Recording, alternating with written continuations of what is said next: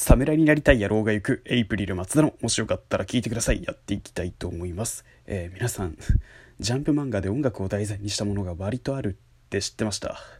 でその中でも僕は1個だけちょっと印象に残ってるものがあって「えー、とんかつ DJ あげ太郎」という漫画があったんですよ。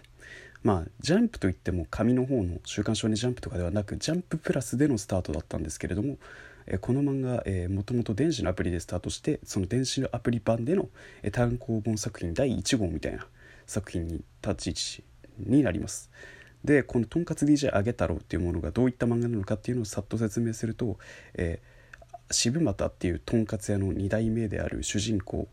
渋野あげ太郎っていう男の子が主人公で、まあ、彼はまあとんかつ屋で、まあ、修行してるんですよ。実家のとんかつ屋を継ぐために。でもまあ先が見えなくてもイライラしたりとか立ち止まったりとかっていうことがあってもう停滞してて仕事何一つ身に入ってないと。である日誘いがあってクラブに行ったらそのクラブでね曲をかけて盛り上げフロアを盛り上げてる DJ に触発されると。ひょっとしたらとんかつも DJ も同じなんじゃないかと。で彼が DJ を始めたことによっていろんな人との出会いだったり苦難困難が発生したりとかそれらを乗り越えていく物語。わけですね。でまあ彼のライバル DJ である同年代のエグい DJ の屋敷クラウドとかいろんな DJ たちに揉まれながらあげ太郎が DJ として成長していったりとんかつ屋として日々ステップアップをしていくという物語でございます。でこの「あげ太郎」の最大の魅力は何といってもオールドスクールなジャンプ漫画の雰囲気を取り入れるのがすごくうまくて、えー、まあ、ジャンプをはじめ少年誌には勝利友情努力っていうような3つのテーマがありまして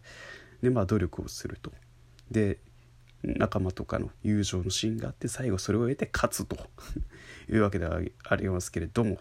でまあそのとんかつ DJ あげ太郎はですねしっかりそのちゃんとギャグ漫画なわけですけれどもギャグ漫画でありながらもちゃんとその DJ とか音楽に対する知識を盛り込んでくるっていうような情報とかの共有の仕方がすごくうまくて読者への橋渡しもものすごくうまい漫画ですね。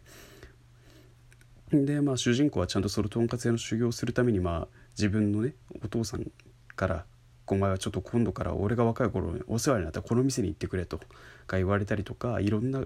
そのとんかつ屋を渡り歩いて、まあ、自分もちゃんととんかつ屋としての修行もちゃんとすると DJ 以外のこともねしっかりこなしていく漫画なわけでございます。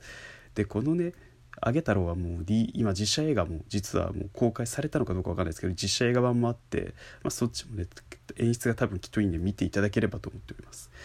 でアニメ版もあるんですけど、まあ、アニメ版もねゲスト声優の方が音楽界の人だったりとかいろいろ豪華なつぶやきしろさんが出られてたりとかしててめちゃくちゃ豪華なんですよね。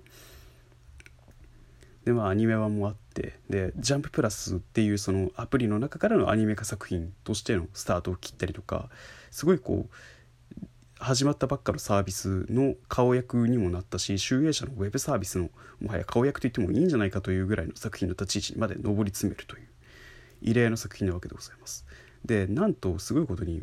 メンズノンノにちょっとだけ掲載されてたんですね。ファッション雑誌に男性向けのファッション雑誌にちょっと参入するっていう新しい動きもあったりとかそういったような動きもある作品でものすごくこう絵も可愛らしくて見やすいんでもしよかったら読んでいただければと思っております。とんかつ DJ あげ太郎本当ねただただ音楽の知識とかもそうだしであの主人公がねフロアプレイ